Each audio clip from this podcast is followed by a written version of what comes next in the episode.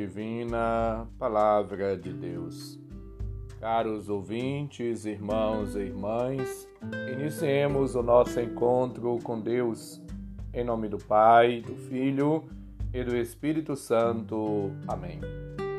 Proclamação do Evangelho de Jesus Cristo segundo João, capítulo 7, versículos 40 a 53. Glória a vós, Senhor. Naquele tempo, ao ouvirem as palavras de Jesus, algumas pessoas diziam: Este é verdadeiramente o profeta. Outros diziam: Ele é o Messias, mas alguns objetavam: Porventura o Messias virá da Galileia? Não diz a Escritura que o Messias será da descendência de Davi e virá de Belém, povoado de onde era Davi? Assim houve divisão no meio do povo por causa de Jesus. Alguns queriam prendê-lo, mas ninguém pôs as mãos nele. Então os guardas do templo voltaram para os sumos sacerdotes e os fariseus e estes lhes perguntaram: Por que não o trouxestes? Os guardas responderam: Ninguém jamais falou como este homem. Então os fariseus disseram-lhes: Também vós vos deixastes enganar? Por acaso algum dos chefes ou dos fariseus acreditou nele? Mas esta gente que não conhece a lei é maldita. Nicodemos, porém, um dos fariseus, aquele que se tinha encontrado com Jesus anteriormente, disse: Será que a nossa lei julga alguém antes de o ouvir e saber o que ele fez? Eles responderam: Também tu és galileu, porventura? Vai estudar e verás que da Galileia não surge profeta cada um voltou para sua casa. Palavra da salvação. Glória a vós, Senhor. Jesus é rodeado por pessoas, por uma multidão que se interrogam sobre a sua identidade e cada um dá o seu palpite, a sua resposta. A palavra autorizada do Senhor provoca admiração, fascínio das pessoas dos enviados para o prenderem. Versículo 46. Dois argumentos são bem consistentes e profundos. Com sentido contrário, é verdade. Jesus vem da Galileia e as Escrituras diz que o Messias devia nascer em Belém. Mais ainda, os chefes do povo e os fariseus não acreditam nele. Como pode o povo comum ter uma opinião diferente? Aqueles que, entre aspas, detêm o poder e a sabedoria, olham a situação com crítica, com ironia, com sarcasmo e desprezo, porque temem perder o seu prestígio. Nicodemos, por sua vez, ousa invocar a lei que não condena ninguém sem antes ser ouvido. O resultado também é ser para ele taxado de ignorante, de, portanto, rude, de desconhecedor da lei.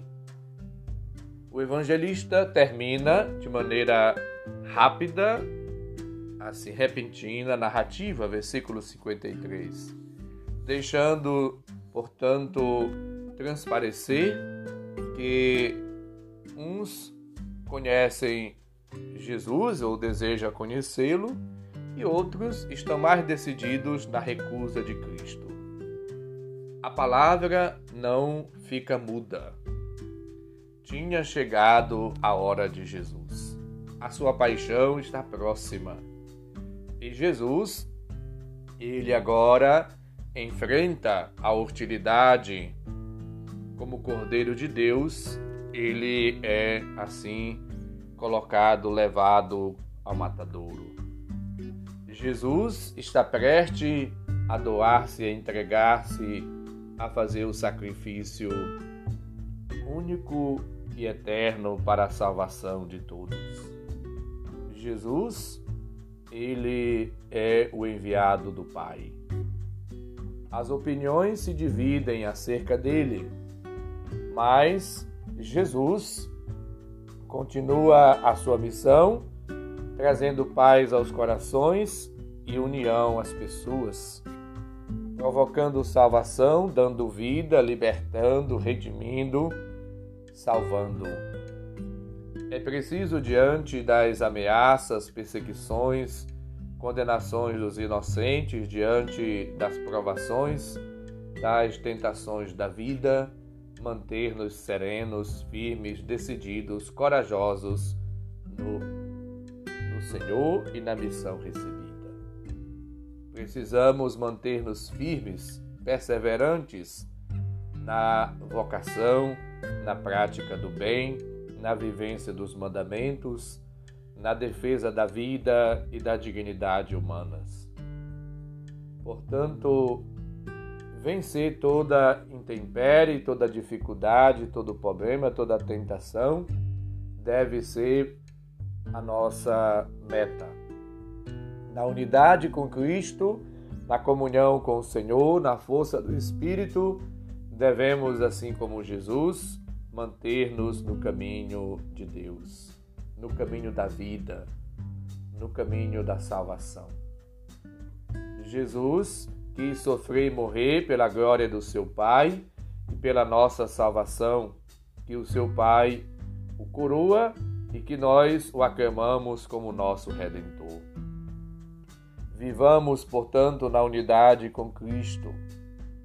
Jesus tem consciência da sua missão e vai dizer para Judas: Faz depressa depois diz aos apóstolos: Desejei comer a última Páscoa na qual começa a minha paixão. Tenho pressa em ser batizado no meu sangue. Então Jesus, ele dá a vida livremente, ninguém atira. Ele assume a sua missão, a sua vocação e determina-se em cumprir a vontade do Pai, em obedecer ao Senhor e seu Pai, nosso Deus de maneira tranquila, serena, modesta e confiante. Ele ama até o fim.